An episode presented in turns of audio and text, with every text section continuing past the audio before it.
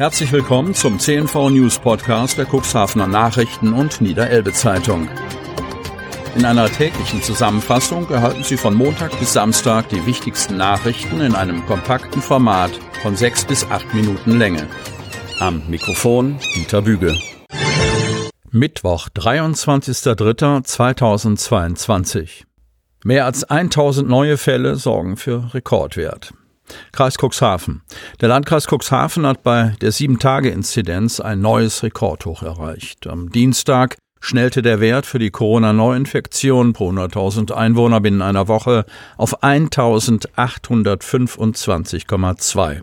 Erst am Montag war die Inzidenz auf einen neuen Höchstwert von 1513,4 gestiegen. Jetzt ging es noch einmal hoch. Ursächlich für den neuerlichen immensen Anstieg sind 1133 weitere bestätigte Corona-Fälle, die der Landkreis über das Wochenende registrierte und zum Wochenanfang verkündete. Die Neuinfektionen erstrecken sich über den gesamten Landkreis. Corona-Testzentrum abgebrannt. Cuxhaven.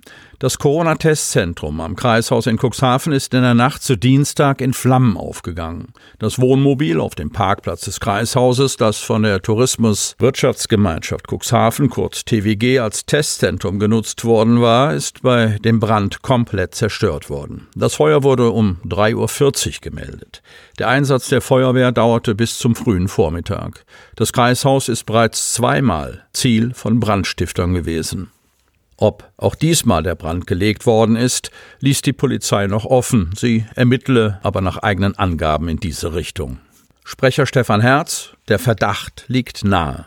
Die Brandursachenermittler hätten am Dienstagvormittag mit der Arbeit begonnen, könnten aber bisher noch keine Aussage machen. Nach aktuellem Stand der Ermittlungen sind sowohl eine vorsätzliche Brandlegung als auch eine technische Ursache nicht auszuschließen, so Herz. Der Brand auf dem Parkplatz des Kreishauses ist der dritte Einsatz der Feuerwehr auf dem Gelände der Kreisverwaltung in diesem Jahr. Im Januar und Februar hatte es jeweils Brandanschläge auf zwei Türen des Verwaltungsgebäudes gegeben. Wir haben just am Montag Überwachungskameras installiert, erklärt Sprecherin Kirsten von der Lied. Diese seien eine Reaktion auf die Brandanschläge. Die Nähe des Brandes zum Kreishaus ist schon gruselig. Auch in der Belegschaft ist das Gesprächsthema. So von der Lied. 63-Jähriger wegen Missbrauchs eines Kindes schuldig gesprochen. Lamstedt-Stade. An drei Verhandlungstagen musste sich ein 63-jähriger Bochumer wegen Vergewaltigung in Tateinheit mit schwerem sexuellem Missbrauch eines Kindes vor der zweiten großen Strafkammer des Stader Landgerichts verantworten. Der Angeklagte soll über Social-Media-Plattformen erst mit einem zwölfjährigen Mädchen aus Lamstedt in Kontakt getreten sein und sich anschließend mit ihr in Lamstedt verabredet haben. Sein wahres Alter habe er nicht preisgegeben. Stattdessen habe er sich als 14-Jähriger ausgegeben. Im August 2021 sei es dann zu einem Treffen zwischen dem Mädchen und dem Angeklagten, wir berichteten, in Lamstedt gekommen, um sexuelle Handlungen durchzuführen. Bereits am ersten Verhandlungstag gab der Angeklagte ein vollständiges schriftliches Geständnis ab, in dem er die Vergewaltigung und den schweren sexuellen Missbrauch an dem Mädchen zugab. Bei der anschließenden Befragung durch den Vorsitzenden Richter Berend Appelkamp stellte der Angeklagte die Situation allerdings anders dar als im Geständnis. So soll es nicht zum Geschlechtsverkehr gekommen sein. Es habe, ich zitiere, lediglich, Zitat Ende, Küsse und Berührungen an intimen Stellen gegeben, gab der Angeklagte an. Er habe das Mädchen weder bedroht noch zu etwas gezwungen. Die sexuellen Handlungen wären nicht gegen ihren Willen vollzogen worden. Außerdem habe das Mädchen jederzeit die Chance gehabt, die Situation und den Ort zu verlassen. Das klang für die Staatsanwaltschaft nicht nach einem Geständnis. Deshalb sollte das Opfer zu den Geschehnissen gehört werden. Um dem zwölfjährigen Mädchen eine Aussage vor Gericht zu ersparen, sah sich das Gericht das polizeiliche Vernehmungsvideo an. In dem knapp eineinhalbstündigen Video berichtete das Mädchen von den Geschehnissen des Tattages und dass es zu sexuellen Handlungen gegen ihren Willen gekommen sei.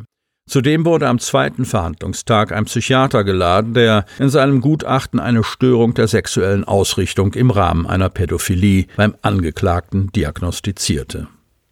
Die begründete er unter anderem auch wegen des Besitzes von kinderpornografischem Material, das in der Wohnung des Angeklagten gefunden wurde. Zumal erkenne der Psychiater eine erhöhte Rückfallgefahr und rate eine Unterbringung in einer Sicherheitsverwahrung an.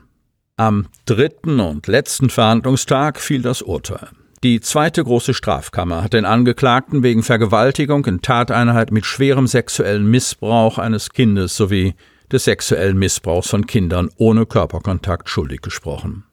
Er wurde zu einer Gesamtfreiheitsstrafe von sechs Jahren und sechs Monaten verurteilt. Zudem wurde die Unterbringung des Angeklagten in der Sicherungsverwahrung angefordert. Wölfe dürfen nicht getötet werden. Kreis Cuxhaven. Die fünfte Kammer des Verwaltungsgerichts Oldenburg hat den Anträgen der Gesellschaft zum Schutz der Wölfe und des Freundeskreises freilebender Wölfe stattgegeben.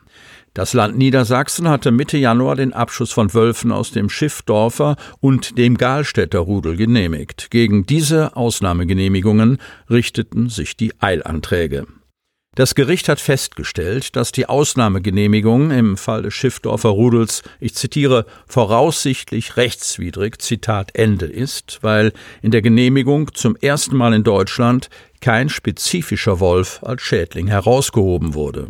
Außerdem wurden die entstandenen Schäden nicht einem spezifischen Rudel zugeordnet. Nach Auffassung des Gerichts hat der Niedersächsische Landesbetrieb für Wasserwirtschaft, Küsten- und Naturschutz kurz NLWKN den Anwendungsbereich des Bundesnaturschutzgesetzes, der allenfalls die Entnahme von Wölfen aus einem Rudel vorsieht, in unzulässiger Weise erweitert. Zudem sieht das Gericht im Falle des Garstädter Rudels keine Grundlage dafür, dass bei den Wölfen das Überwinden von Schutzvorkehrungen zum erlernten und gefestigten Jagdverhalten gehört.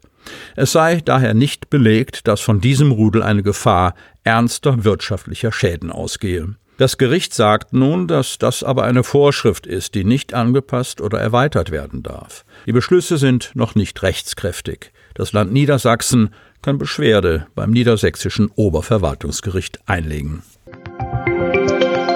Damit Sie ab sofort keine Podcast-Folge mehr verpassen, benötigen Sie lediglich einen sogenannten Podcatcher. Auf den meisten Smartphones ist dieser bereits vorhanden. Selbstverständlich können Sie unsere Podcast-Folgen auch direkt über unsere Website unter cnv-medien.de slash podcast anhören.